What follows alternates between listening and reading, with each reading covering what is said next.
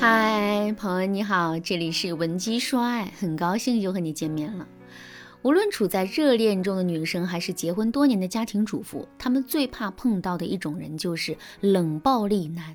说到冷暴力，它的表现形式有很多，比如说爱理不理、敷衍、沉默不回消息等等。无论你怎么想办法要求他开口说话，他就像一尊佛像一样不为所动。就是彻头彻尾的沉默，沉默，沉默。而且在他冷若冰霜的对比下，你自己因为情绪化，反而更像一个在无理取闹、性格暴躁的人了。但是我想问大家一个问题：只要男人沉默不语，就代表他在对你使用冷暴力吗？并不是啊。男人的理性思维注定了他们并不能像女人那样擅长或者是愿意去表达自己的感受。在面对一件自己不想同意的事情的时候，男人习惯用消极的方式来表达自己的抗拒。可问题也就在这儿，这些沉默的男人有一部分是真的不知道怎么回复你，但是有一部分真的是在对你冷暴力。不过，不管男人是不是真的冷暴力，我们都有办法让他彻底蜕变。今天我就来教教大家怎么做才能让男人彻底告别冷漠，从此变成你的暖宝宝。我先来给大家讲一下学员的真实案例：小何和男朋友交往第一个月的时候，就因为一件小事吵了一架。结果那个时候，小何的男朋友说了一句：“我挂了，随便你。”然后就拉黑了小何。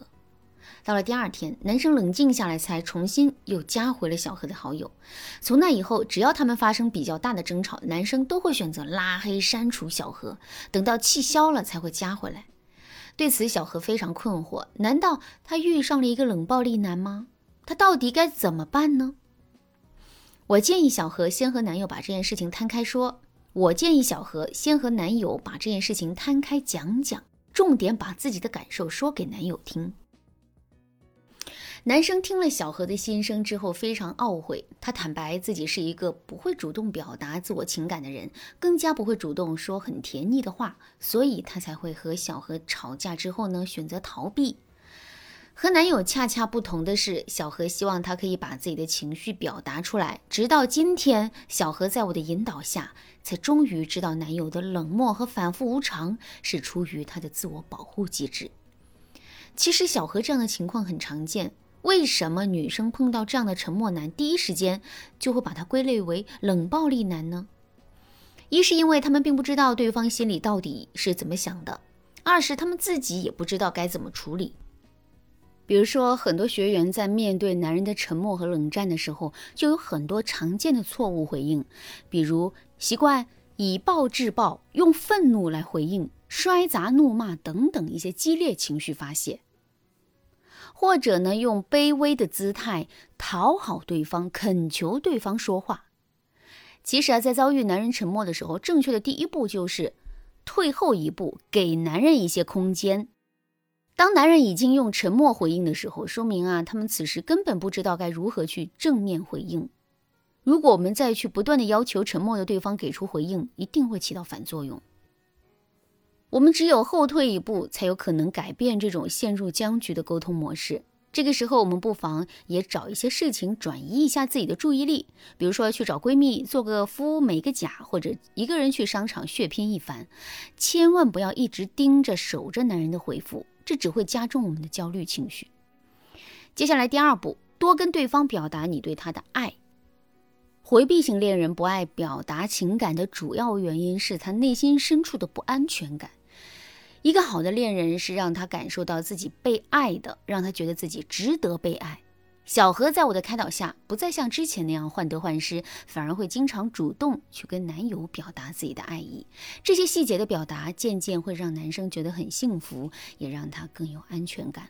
到现在，如果两个人有半天没有联系，男生就会主动给小何发消息，有的时候还会补发一个道歉的红包。也许啊，就是一两百块钱，但是呢，小何还是非常开心的。这里我要提醒大家一下，冷战时期的示爱和正常状态下的示爱可是不一样的哦。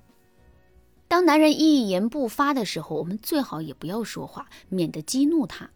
你想知道该如何正确表达爱意吗？还等什么？赶快添加微信文姬零幺幺，文姬的全拼零幺幺，在导师的帮助下，你一定能够在最短的时间内和心爱的他重归于好。下面就是第三步，共同寻求解决方案。像小何的案例，我就建议她还是要和男友一起去面对这个问题。当我们遇到这样的问题的时候，我们可以告诉对方：“你的沉默不语让我很受伤。如果你真的爱我，你应该不希望看到我受伤难过的样子吧？”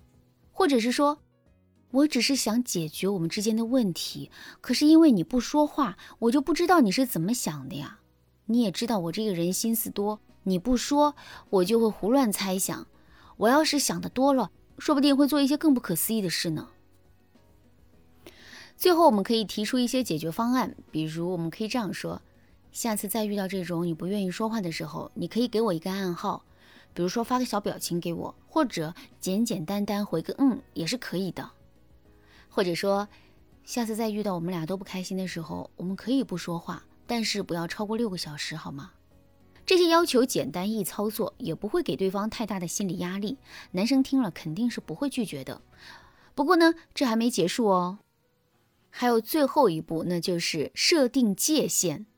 在亲密关系当中，如果男生经常使用冷漠和沉默去处理问题，这无疑会损害我们和他的关系。那所以啊，在这个时候，我们也不能一味的忍让，需要学会坚持自己该坚持的部分，去设定界限。这里指的界限，比如说哪些行为是可接受的，哪些行为是不可以接受的，以及你希望如何被对待等等。比如，你可以说：“我是真的不理解你这次为什么这么生气。不过，如果你还是很生气，那这两天我也不找你谈了，就等你想好再来找我吧。”或者是，我倒是不介意你整晚看电影，但是我明天早上会早起开会。如果你今天还是要一直看电影的话，你晚上就在隔壁房间睡吧。因为沉默不一定是出于无意的，有的时候男人选择沉默，纯粹就是在犯贱啊。他们试图用这种方式来逼我们服软，逼我们就范。这个时候，我们就不能再去夸他了，否则他的尾巴就要翘上天了。相反，我们能够坚持自己的立场，这样他才能知道冷战是无法达到自己的目的的。